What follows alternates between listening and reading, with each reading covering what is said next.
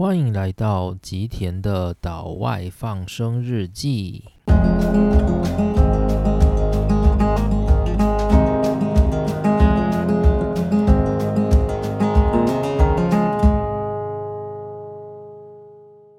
大家好，欢迎来到今天的内容。今天呢，我们要进入一个新的单元，也就是美国常春藤名校最受欢迎的三大公开课程的第二讲，关于我们的生与死，是由美国耶鲁大学雪莱卡根教授所讲述的课程。那这个课程呢，其实它也被写成了书籍，而我的话，其实也没有去看过，就是实际上的那个课程的原档。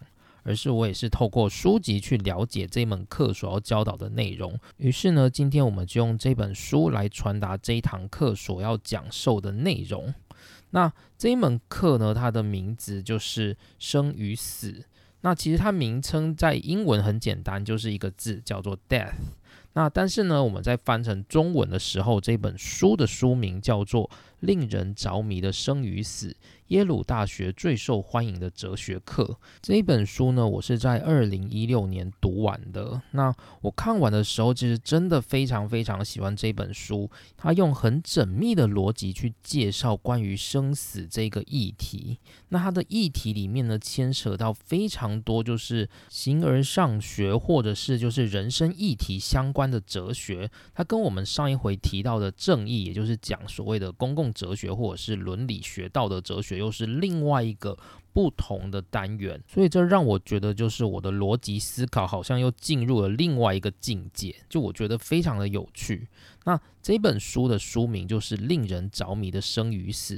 没错，它就是这么令人着迷。就是我们每次在想关于生死议题的时候，你可能会觉得这有什么好着迷的？可是，在这本书它的告诉你的这个过程里面，它用非常多的逻辑推演，然后不断的去否定那些我们所认为自以为的观念，然后最终去找到一个诶。我们现在目前的论述到底是怎么样存在的的这样子的一个流程呢？就让你会觉得，哎，好像欲罢不能，像在看一个推理小说一样。所以我个人也是觉得，这真的是非常令人着迷的一个主题。好，那我们先来做一个开场白好了。就是说到生死这件事情，不知道大家有没有什么感受？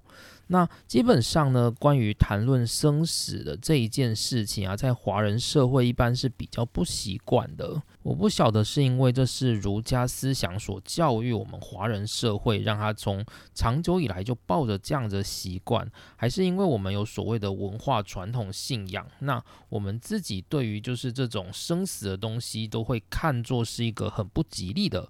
觉得可以算是一个迷信，所以呢，我们对于生死这个东西都是避谈的。那所谓的儒家传统文化，基本上也是非常避谈死亡的这一件事情。就是孔子他有说过嘛，就是不知生焉知死，就是我们人都还不了解我们生的目的跟意义，我们还何去谈死呢？所以呢，也就是因为这样子，我们的华人社会他到死就已经停下来了。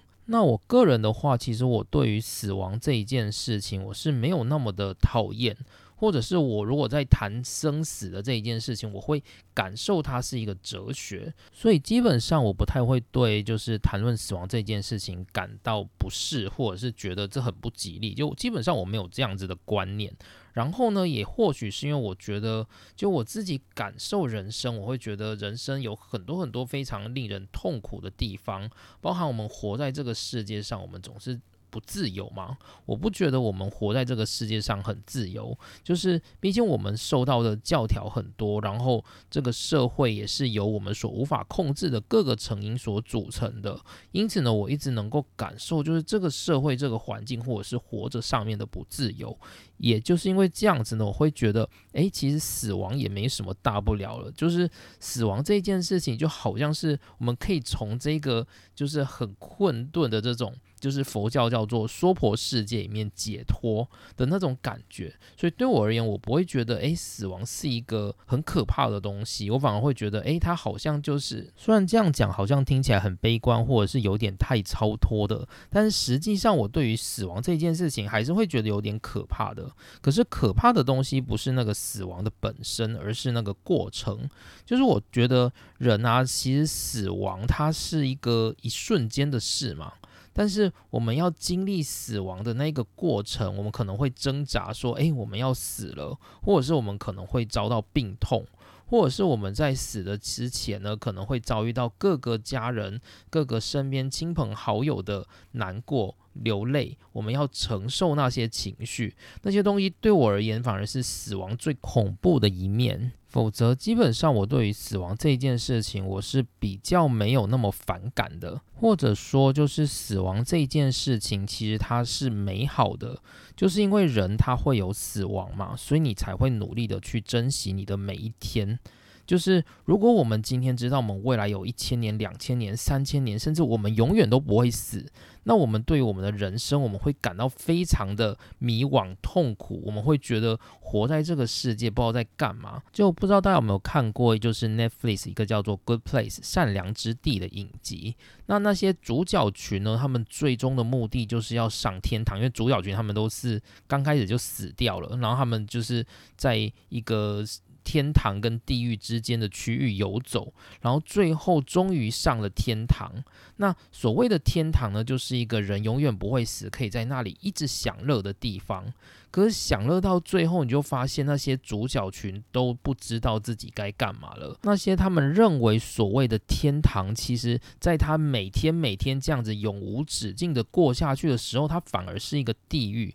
所以最终呢，这些主角群都选择就是登出了，就是登出那个天堂，消失在这个世界上。这像是一种解脱。所以我觉得死亡它也是类似的事情，就是我们因为人有死亡嘛，所以我们才能够去。知道我们的人生是有限的，也因为我们人生是有限的，我们才会努力的去活着。所以这是我觉得死亡一个非常重要的地方，就是很感激人有这个死亡的事情。那我自己很喜欢关于死亡的讨论的话题，是在几年前一本非常畅销的书，叫做《别让世界的担保夺去你生命的厚度》这一本，应该蛮多 YouTuber 也有在说书上面讲过。那这是宗教工作者，甚至是作家熊仁谦老师他所写的一本书。那因为熊仁谦他是从小在印度的宗教界留学嘛，所以他主要的专门是在印度哲学方面。那他里面有提到一个，我觉得还蛮。重要的概念就是对华人而言，我们认为就是生与死是一个二元，就是我们会觉得生是一个世界，死是另外一个世界，所以我我们会觉得，诶，我们要从生进入到死，就好像要进入到一个我们现在以外的环境里面。但是在印度的哲学观不是这样子的，就是你可以想象一下佛陀时代的印度，就是有些人呢，他们可能是穿金戴银，是王公贵族。然后在这个环境里面活得很好，那也有一些就是在街坊市井的小民呢，他们因为就是没有饭吃，然后或者是甚至有疾病，然后没有钱医药，然后最后就横死街头的这样子的状况。所以对印度的哲学的观点里面，生与死它是一个同平面的事情，就是生死它不是在一个空间跟另外一个空间的事，它是同一个空间里面同时发生的事，也因此佛陀才会感叹所谓。的生老病死嘛，因为生老病死它就是在同一个环境里面所发生的。那别让世界的担保夺去你生命的厚度的这本书，它就写到说，就是与死亡的近距离接触是一件非常有收获的事情，因为在死亡的面前，原先既有的形象或心房都会崩解。那熊仁谦也在书里面提到说：“我发现活着很复杂，但死亡很单纯。死亡的存在的最大意涵是让我们放过自己，面对死亡才能真正开始活着。面对死亡，就可以面对人生的不完美。什么意思呢？就是死亡这一件事情啊，它是我们人生的终极失败。就是我们在面对人生的各种困境。”例如说我可能欠债，例如说我可能考试考不好，没问题，这一切都可能还是有解决方法的。但是只有死亡这件事情没有。当你要面临死亡的时候，你就再也无法解决了。也就是说，死亡是一个人生最大的终极失败。无论你的人生再怎么风光，有多美好的成就，当你面对死亡的时候，那一切就结束了。你手上什么东西都抓不住。那所以呢，如果我们能够坦然的去面对说我们的人生有死亡这一件事情的话，那我们才会觉得说，诶，我们可以放过自己。什么意思呢？就是，例如说，你今天在工作，你压力很大，你可能每天都有被老板要求做不完的事，你每天都觉得要满足老板的需求而必须很努力、很努力，然后搞到自己就是神经非常非常的紧，觉得说，如果我不完成老板的要求，我可能会被老板骂，我可能会被同事笑，所以我必须要很努力、很努力，然后你就会这样子一直绷着自己去压迫自己。压迫自己在这个人生道路里面前进。可是，如果你认知到死亡这一件事情，就是诶，眼前其实我们有一个更大的终极失败，这个终极失败是我们永远没有办法去克服的。而如果我们能够正视，甚至去坦然面对这个死亡这件事，就等于我们接受了我们人生有所谓的终极失败。那在我们每一天每一天日常中的那些小失败，又会怎么样呢？又如何影响我呢？那这些小失败呢，就不会变得那么重要了吗？那就等于我们可以就是好好的放过我们自己。例如今天我们就是已经精疲力尽了，可是这个报告还没有做完。可是这个报告如果明天不交，我一定会被老板责备。那怎么办呢？如果我们能够正视死亡这一件事情，也就等于说你会觉得，诶，老板责备我也没什么差吧，所以就不如就早早的回家休息吧。的这样子的感觉，就是我们会能够在适当的时刻去放过我们自己，不要让我们自己去追求完美。因为不管人生再怎么完美，当我们面对死亡，它都不可能会成功，一定会走向死亡这一件事情。所以对我而言呢，我会觉得，嗯，死亡它应该就是一个，就是算是。对于我们人的生命的恩惠吧，就是不管我们多惨淡、多痛苦，我们终究有办法解脱。这个死亡就是我们的终极解脱。这大概是我的自己的一个感受。好，那接着呢，我们就进入今天的主题。今天我们要来谈的是雪莱卡根教授所教导的这个叫做生与死的课题。那这个课题呢，它在告诉我们什么东西呢？其实呢，这本书啊，就是我个人觉得它应该分成三个主轴。首先，第一个主轴是关于灵魂，它在告诉我们说，灵魂这个东西到底存不存在，就是我们应不应该相信灵魂它存在。那这是第一个主轴。第二个主轴是关于我的这个存在的同一性，什么意思？就是什么样的事情叫做我被消灭了？什么东西叫做我？世界上是否有一个真我？如果我的生命一度被中断，然后又复活了，这个我到底是我还是不是我？又或者，如果我今天有分身术，我分裂了？那分裂出来的哪一个我才是我，还是全部都是我？我到底是单一的，还是可以允许多重的存在？那第三个课题呢？他才谈死亡。他会讲到死亡的意义、死亡的优缺点，以及我们该如何面对死亡的活着，我们能不能够自杀等等的这些议题。因为我觉得他每一个章节都非常值得介绍，然后都非常的缜密。就我觉得我应该会把这一个系列变成一样，跟我们的正义是一个三集的系列。所以，我们今天就来谈第一个部分，也就是关于灵魂的这一件事情。那关于灵魂呢，在这一本书里面，它总共有四。章从第二章到第五章，于是我们今天的内容大概就会到第五章把它介绍完。那这四章的内容，首先会带大家看一下，就是关于我们灵魂存在的一些学说。接着作者会带大家来辩论说，就是灵魂到底存不存在。第三个是关于笛卡尔他对于灵魂存在的解释，然后呢，作者去反驳了笛卡尔的解释。第四个是关于柏拉图对于灵魂不灭的解释，而作者也去反驳了柏拉图的解释。这以上就是今天要介绍的四个部分。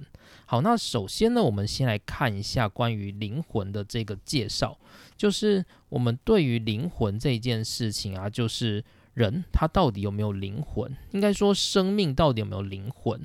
那我们这个世界上呢，对于灵魂，它其实是有两种主要的说法。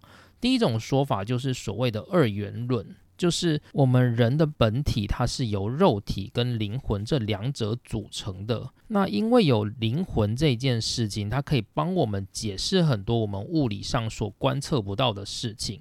然后我们可以解释说我们死后去了哪里，然后甚至为宗教所用。所以像是基督教很明显就是相信有灵魂的这件事。那佛教的话，它基本上也有类似灵魂的这个系统。可是佛教的话，它是叫做唯识，就是那个灵魂它比较不会像鬼一样，就是飞来飞去，它比较像是就是一个潜藏在你的身心灵里面的一个记忆体，我们叫做识。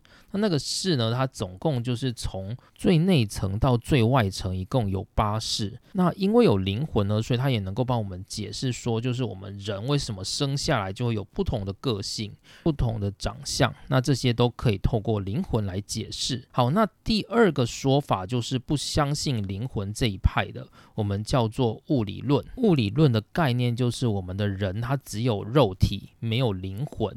那我们生活的所有机能，不管是是我们的思考，或者是我们的意识，这些其实都是我们肉体机能的一个反射。就是我们以为我们正在用一个自由意识，我们有一个灵魂，但是实际上呢，这说不定都只是我们肉体自己的一个机能而已。这样的说法就是物理论，也就是一元论。那本篇的作者呢，他相信的是什么？他相信的是一元论，也就是我们的人是没有灵魂的。那为什么作者会做这样的相信呢？他用很多的推理去告诉大家说，我们很难知道灵魂存在这件事情到底对还是不对，因为我们根本没有人有看过。所以，所谓的就是二元论、灵魂论的这一件事情，它本身就只是一个解释模型而已，而它可以拿来解释我们人生的一切状况。可是问题是，一元论的这样的一个思考，它也能够去解释我们日常生活中所看到的状况。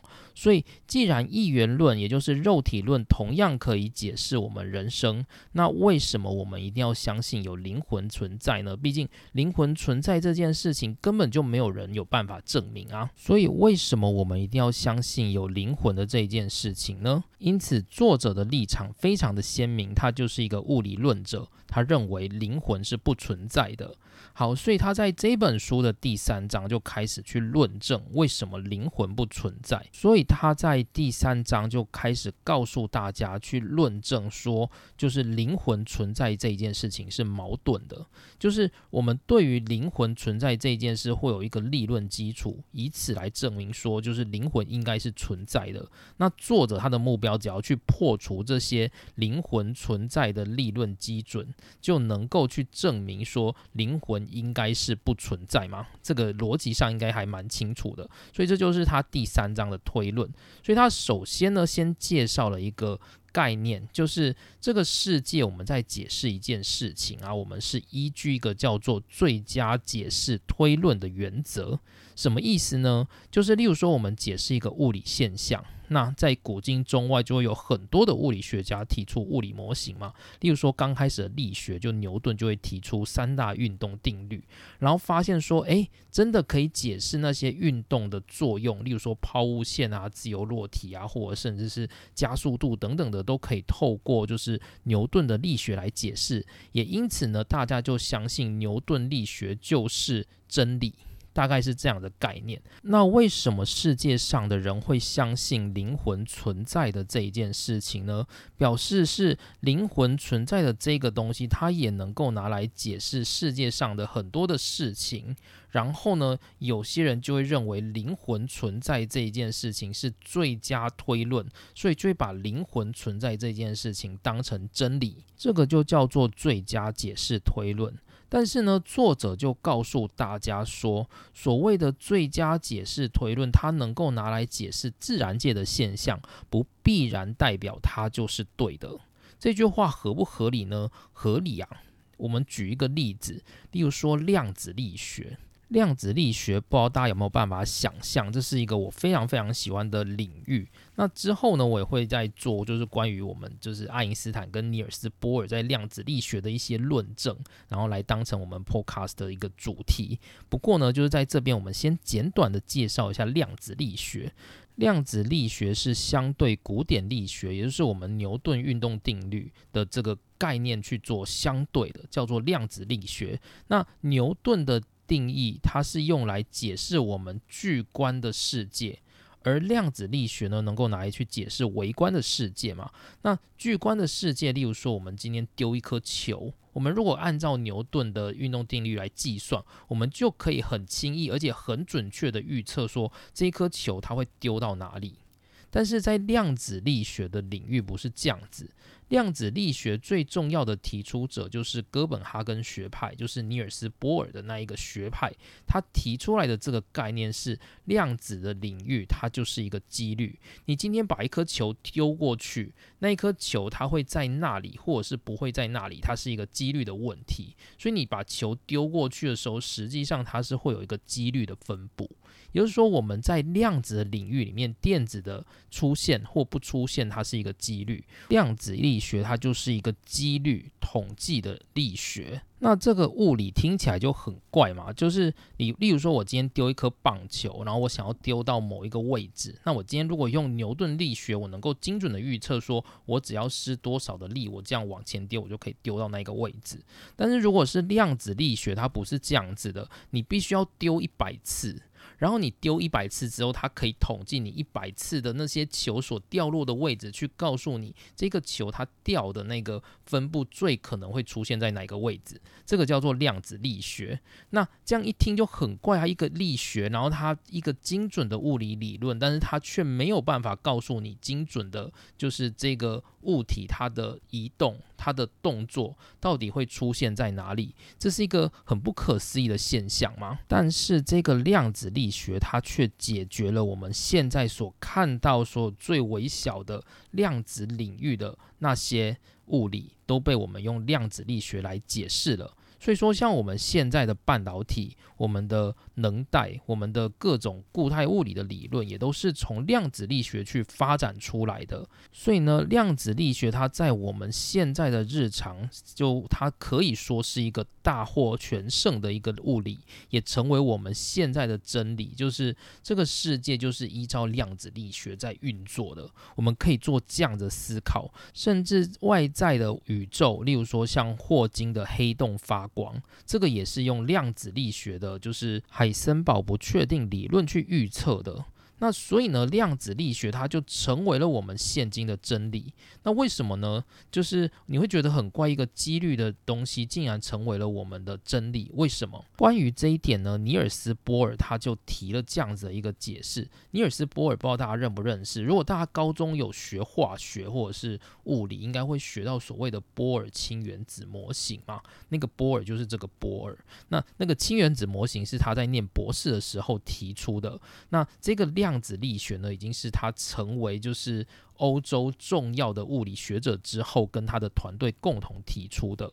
那尼尔斯波尔他的解释是说，因为我们的人啊，我们属于这个世界的一份子，所以如果我们是世界的一份子，我们所看到的东西就不可能是清楚的。我们只能看到几率的东西。如果今天我们人是一个可以独立于这个宇宙以外的一个观察者，例如说我们可能是神，那我们在看的时候，我们可能真的可以看到一个准确的，就是真正的物理。但是如果我们今天是在地球上，我们在我们的环境里，我们就是这环境的一份子，所以理理所当然，我们就看不清楚这个环境真正的样子。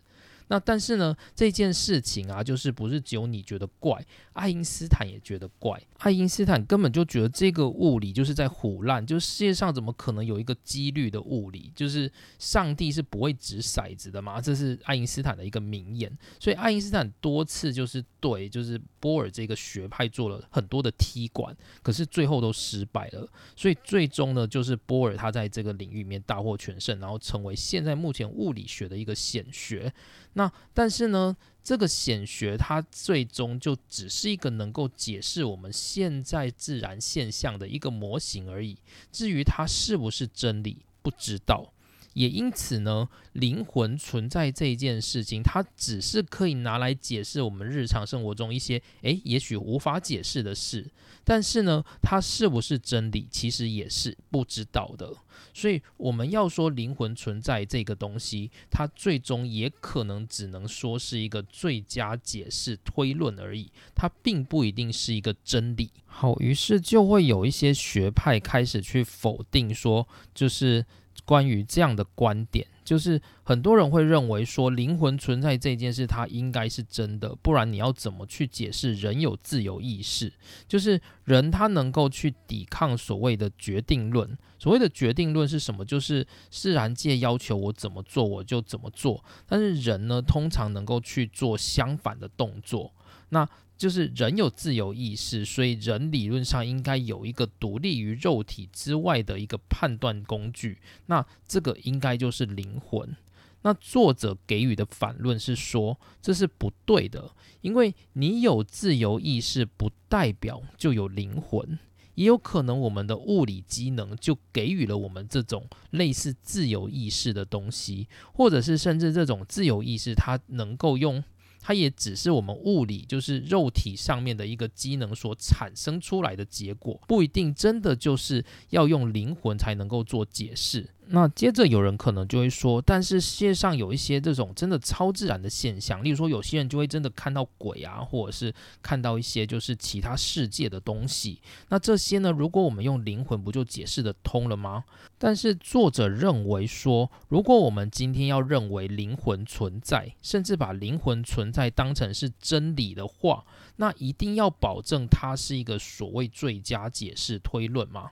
可是呢，关于例如说超自然现象这件事，例如说有些人可以看到异世界的东西，那这样的现象或许我们也可能可以透过物理来解释嘛。例如说有些科学家可能会用电磁波去侦测，然后发现说，诶，那里的磁场会比较不一样。可能例如说电磁波在那边就是有一个团聚的现象，所以有些人他可能对电磁波比较敏感，所以他就会感觉，诶，那里好像有一个就是异常的磁场，然后让他觉得是异世界的东西。也有这样子的解释，所以说超自然现象这一件事情，我们并不一定要透过灵魂存在才能够去解释，我们也能够透过科学去提出另外一种解释吗？那如此说来，我们怎么能够证明灵魂存在这个东西，它就是所谓的最佳解释推论？毕竟它跟量子力学完全不一样。量子力学我们都不敢说它是真理了，那灵魂存在，它怎么能说是真理呢？因为量子力学至少我们还能够拿来解释，就是非常非常多的现象，甚至还能够拿来预测。但是呢，灵魂存在这件事情，它本身就没有办法证明啊，因为根本没有人能够亲眼就是看到灵魂，所以你怎么能够证明说灵魂存在这件事情绝对是胜过科学解释的呢？那灵魂存在，如果它不是所谓的最佳解释推论的话，那你就没有办法把灵魂存在这件事情当成是真理，它纯粹就是一个解释模型而已。就是这样子的概念，所以作者基于这个理由，他认为他没有办法相信灵魂存在的这一件事情，所以他还是属于所谓的物理论派的。然后关于所谓的灵魂与自由意识的这一件事啊，作者还有提出一个反论，就是大家会认为说人有自由意识，就是因为人有灵魂，所以才能够产生自由意识。可是作者就会问大家说，为什么自由意识一定要有灵魂才能够产生，或者是灵魂到底是什么东西，它为什么能够产生自由意识？但是这种根本没有人能够解释出来。如果既然他没有办法解释，那他怎么能称为？为上是一个最佳解释推论的模型呢，它根本就不合理啊。所以呢，作者就否定了灵魂存在的这一件事情。好，那接着我们来到的是第四章的范畴。那第四章呢，作者就来讲关于笛卡尔所谓的论证。就是笛卡尔呢，他是一个就是十七世纪的重要的哲学家嘛。那当我们谈到笛卡尔的时候，我们一定会想到他重要的哲学观念，就是所谓的“我思故我在”。没错，就是这个“我思故我在”，他赋予了灵魂一个重要的力量。那笛卡尔的论证是什么？他的论证是说，如果今天有两个东西。这两个东西，你可以想象它分开，那这两个东西就会是不同的东西。这个感觉有一点点吊诡哦。就是我们先用最简单的例子来讲好了。例如说，你今天来想象妈妈跟母亲这两个东西，你想象你的妈妈，然后你再想象你的母亲。然后你会发现，哎，应该都是同一个人吧，对不对？所以说，妈妈跟母亲这两个东西，它就是一个不可分开的，它就是在讲同一个人的这件事情。那如果你今天想妈妈，然后再想爸爸，诶，你会发现你的脑里浮现了妈妈的脸跟爸爸的脸。所以妈妈跟爸爸这两个东西是不同的东西，所以它理论上是可以分开的。这是笛卡尔给我们的一个就是主要的逻辑概念。然后呢，接着我们就来想象一下，以笛卡尔他所论证的一个世界，就是作者他提了一个概念，就是你想象一下，你早上起床，然后你有你早上起床的时候，你就去浴室要刷牙洗脸，结果你看着镜子，你发现，哎。镜子看不到你的脸，然后你就大吃一惊，想说啊，怎么回事？我脸在哪里？接着你就把手举起来要去摸你的脸，诶，你摸不到你的脸。然后你摸脸的时候，你发现诶，你也看不到你的手。然后这时候你发现诶，原来连你身体也不见了。那你在想象这一件事情，那这意思是什么呢？就是说我们在想象一个没有肉体的我的存在。那你在这个想象里面，你应该是想象的出来的嘛？所以呢，你可以想象一个你，它是有肉体的，就是你当你现在没有在照镜子，你就坐在椅子前面，然后你就闭着眼睛想象一个有肉体的你，诶，你想象的出来吗？然后你再想象一个没有肉体的你，诶，你也想象的出来吗？所以在笛卡尔的论证里面，他就会认为说，就是因为你可以想象这两个东西。的不同，所以这两个东西它是可以分开的，也就是有肉体的你跟没有肉体的你这两件事它是不同的东西。那没有肉体的你，这代表什么？代表的就是你的灵魂。所以在笛卡尔的论证里面，他就认为灵魂是存在的。好，那这以上是关于笛卡尔的论证。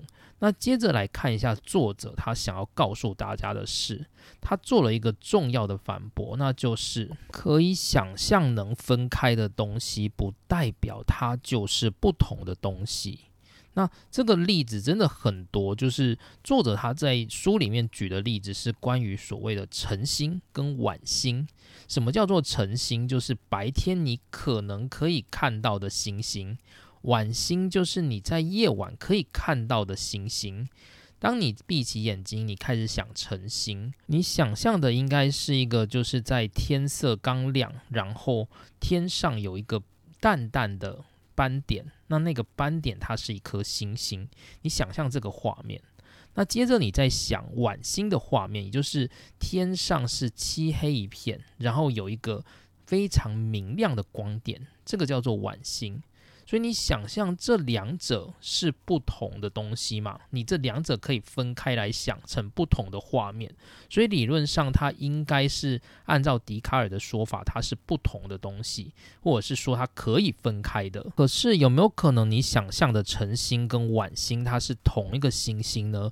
当然是有可能的啊。所以以这样子的观点，我们就可以去佐证说，我们不可能用。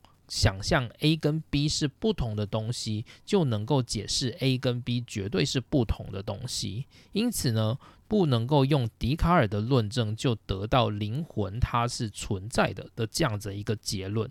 就是说，没有肉体的我跟有肉体的我这两者，它其实也可能是同一个东西，是不允许被分割的。因此呢，灵魂存在用笛卡尔的论证是不合理的。那这是第四章的观点。那其实它内容里面还有很多就是关于逻辑的佐证啦。那这里就暂时把它省略掉。那如果有兴趣的话，可以去翻一下关于书籍。不过它第四章倒是没有琢磨的很多，它把重点呢放在第五章。第五章呢比较艰深一点。他是在讲柏拉图对于灵魂不灭的解释。柏拉图大家都知道，他是古希腊非常重要的哲学家，他师承古希腊第一大哲学家苏格拉底。那柏拉图关于灵魂永生的这个论证呢，是出现在他的著作的《斐多篇》。那这一篇主要是讲解就是。苏格拉底他在被判死刑的时候，他最后喝下了毒酒，结束了他的一生嘛。那他喝毒酒之前呢，他跟大家论证了就是所谓灵魂永生的道理，就是他用柏拉图的视角来跟大家论证了灵魂永生的这一件事情。那他的观点是这样子，这可能是柏拉图的观点，也可能是苏格拉底的观点，这个我不知道。但柏拉图的这个著作就是以苏格拉底的视角来告诉大家，就是关于他认为灵魂为什么不灭。那主要的概念是这样子的，就是关于我们人的思考，我们的心智呢是有一个很重要的特质，就是我们通常可以想象一个。非常完美的东西，这个完美的概念就叫做理型。那完美的概念是什么呢？就是说，我们正常人在生活，我们不可能做到完美。我们在塑造一个美的作品，也不可能绝对是永恒的完美。但是呢，我们在思考的时候，我们却可以让它趋近一个永恒的完美。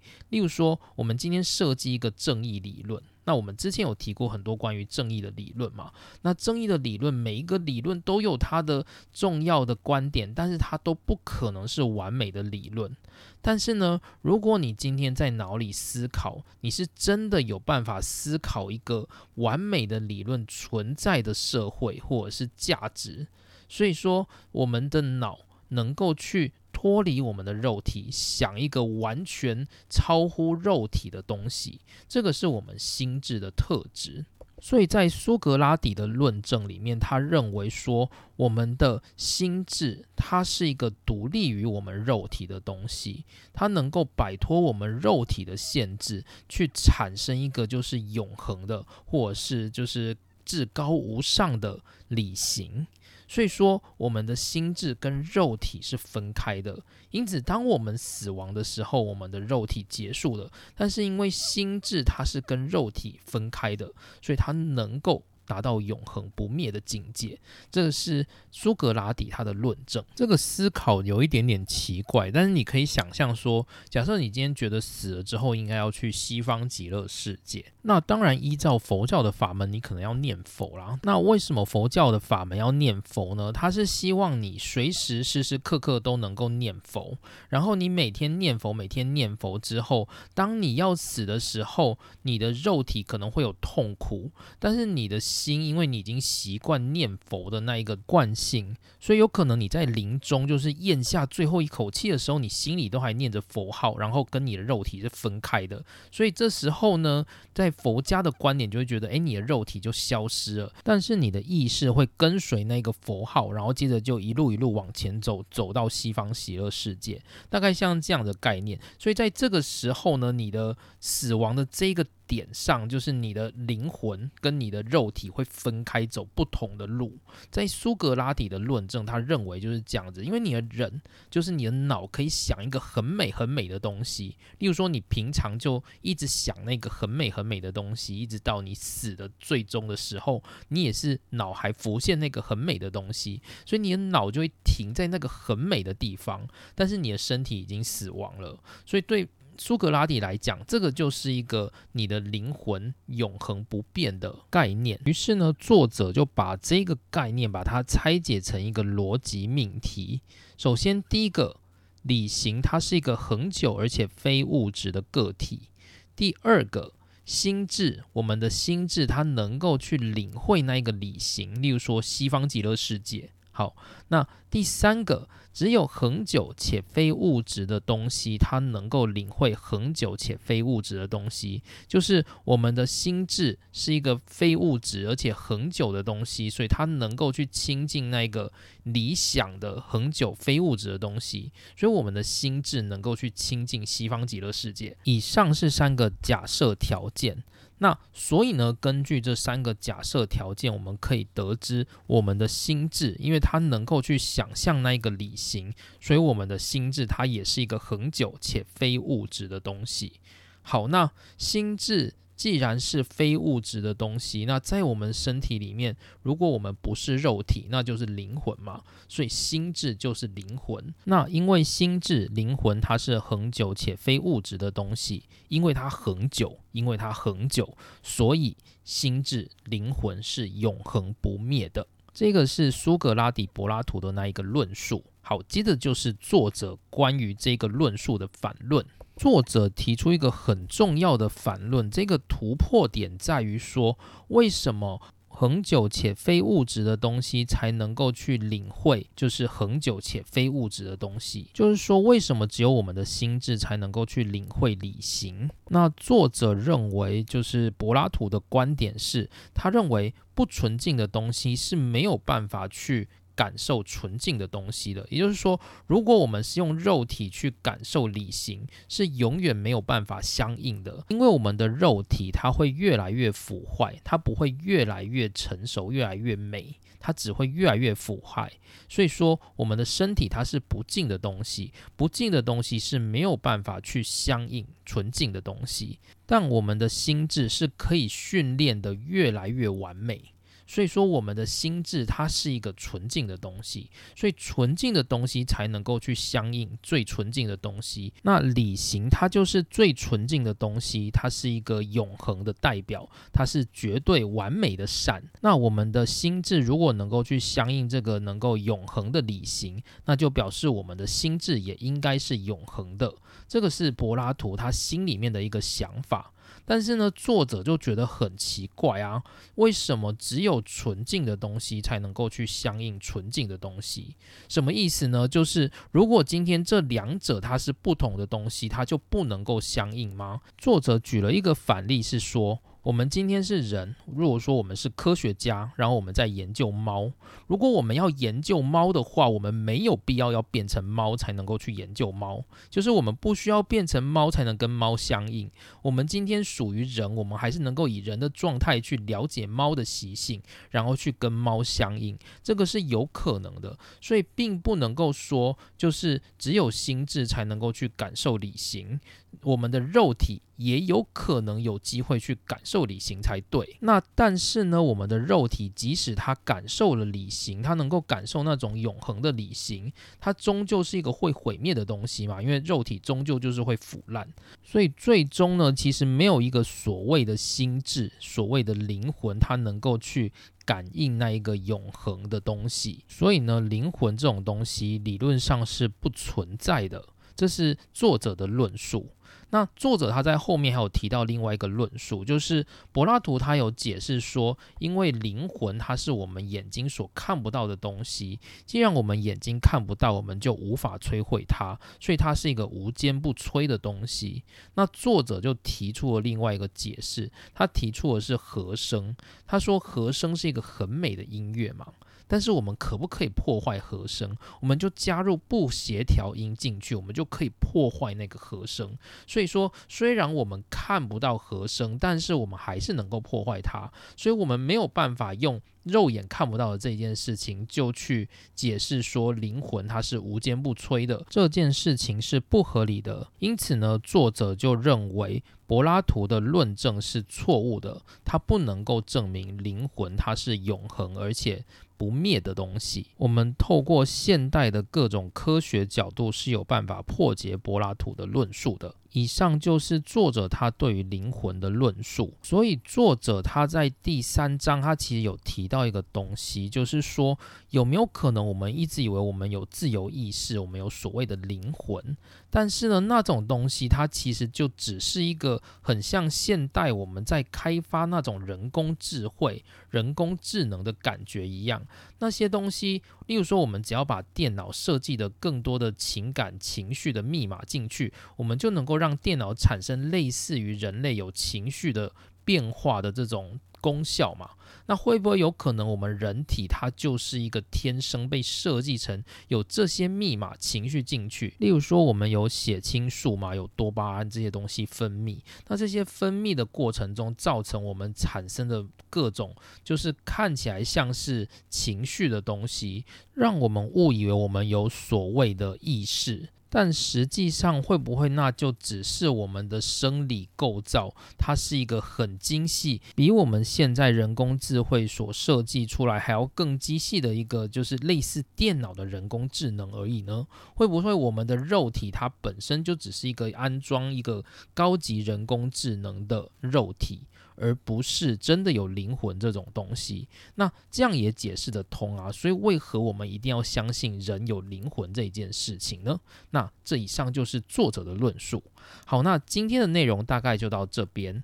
那我们下一回的时候会开始来讲下一个篇章。下一个篇章主要谈到的是同一性，就是什么是我的存在。我的存在它是有连贯的、有同一性的吗？例如，我现在有我的肉体，然后我有我的意识，那我到底要定义肉体是我还是意识是我？如果今天我把我的心脏换了一个别人的心脏，我把我的手或者是身体都换成别人的身体，这还是我吗？又或者，如果我今天把我的意识移植到别人的身体上，那那个别人是我还是这个肉体的本体是我？到底哪一个才是我？这个是我们下一个篇章要探讨的主题。我觉得这个是这整本书里面我觉得最美丽的地方。那我们后来就来谈谈这个主题。那今天就到这边，谢谢大家收听，我们下次见，拜拜。